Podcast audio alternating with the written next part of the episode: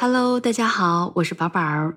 今天开始呢，会跟大家正式的分享《也许你该找个人聊聊》这本书中所讲的故事。本书共分为四个部分。第一部分首先展现的是来访者约翰前来咨询的场景。来访者约翰陷入人际关系的困境，因为压力太大而无法入睡。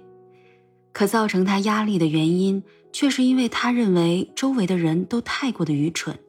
几乎没有一个人让他感到顺眼，包括他的上一任治疗师。没错，约翰的上一任治疗师也是因为所谓的愚蠢而被约翰嫌弃了。在咨询室里，他充满戾气的向新的治疗师，也就是本书的作者洛丽，诉说着周围人的蠢人蠢事。约翰一件接一件的说，让洛丽几乎插不上话。而此时，洛丽也真实的将自己内心的想法写了进去，在和约翰的对话中，他一直告诉自己要心怀慈悲，要深呼吸。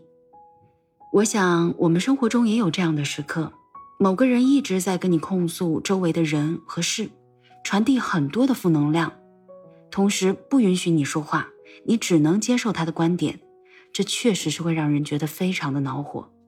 那么，在文中，作为治疗师的洛丽虽然不舒服，但出于职业素养，她一直在寻找一个恰当的时机插话。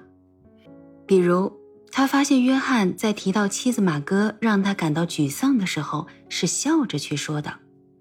我们都知道，如果我们觉得沮丧，我们说的内容是沮丧的，那我们的表情，他自然也不太可能会是笑着的。于是呢，洛丽想以这个为突破点进行更深层次的沟通，但是又一次的被约翰打断了。这里呢，我要稍微补充一下，虽然咨询室里看起来也是聊天，但是咨询师是需要去发现许多的细节，需要去跟来访者建立深层的联系，挖掘来访者的内心，而后才有可能让咨访关系帮助到来访者。而作者洛丽在这一个部分也展现了咨询中比较常见的交谈技巧，即找到来访者言行不一致的地方进行深入的探讨。当然，约翰并没有给洛丽继续沟通下去的机会。约翰一如和其他人相处一样，只是停留在表层沟通，而不愿意和洛丽进行更多的交流，甚至不让他有说话的机会，只是把他当成情绪垃圾桶。其实文中洛丽也提到，从他和约翰的第一次见面起，他便发现了约翰不愿与人深度链接的问题。比如，约翰第一次见洛丽，便表示他认为洛丽是无名小卒，是应招女郎，说出许多不礼貌的言辞。那么，在洛丽看来，这就是约翰的一种防御机制，帮助他避免与任何人亲近，避免承认他也会需要别人。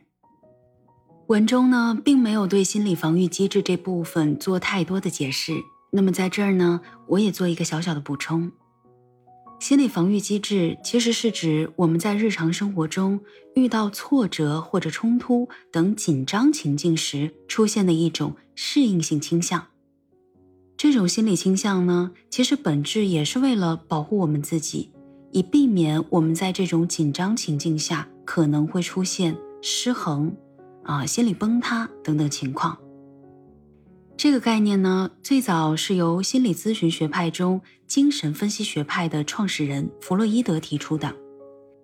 自我防御机制有十几种，良好的心理防御机制有利于我们的身心健康，会帮助我们更好的达到心理平衡；而不好的防御机制则会造成心理疾病，比如。防御机制中的升华就属于好的防御机制。举个例子，当我们有攻击冲动的时候，我们如果将这种冲动释放于拳击活动中，那这就属于一种升华。同理而言，当我们有一些情绪问题，但是我们将这种情绪问题转化到艺术创作中，那也是属于一种升华。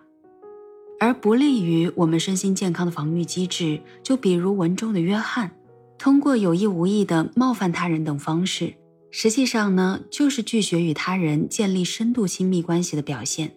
那么他的情绪问题人际困境就很难得到解决。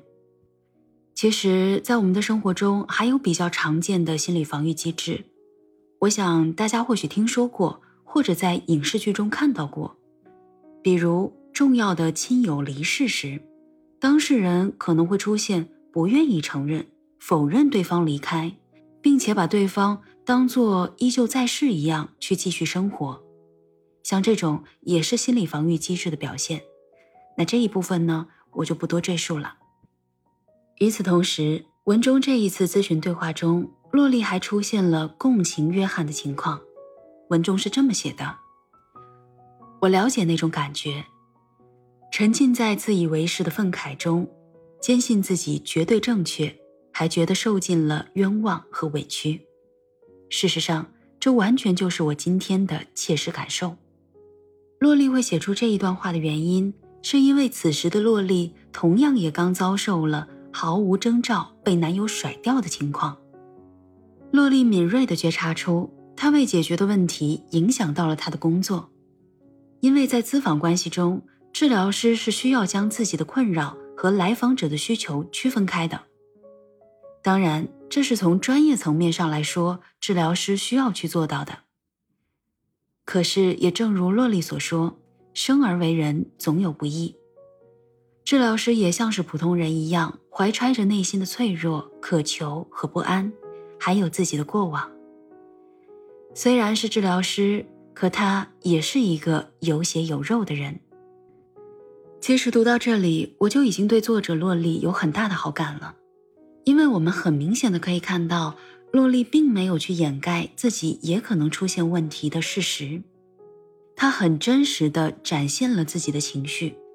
将自己和来访者以及读者都放在了平等的位置上，并且告诉我们这么一个事实：是个人都有自己的心魔，心理问题并不是少数人才有的问题，而只有当我们已经认识到这个事实，我们才有可能尝试和自己的心魔建立一种新的关系。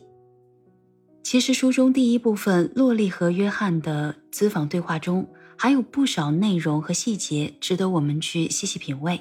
我只是抽取了这一部分中我感受最深的内容分享给大家。那么感兴趣的小伙伴可以看看原著。下一期呢，我会继续跟大家聊一聊第一部分里出场的另外两位来访者。我是宝宝儿，我们下次再见，晚安。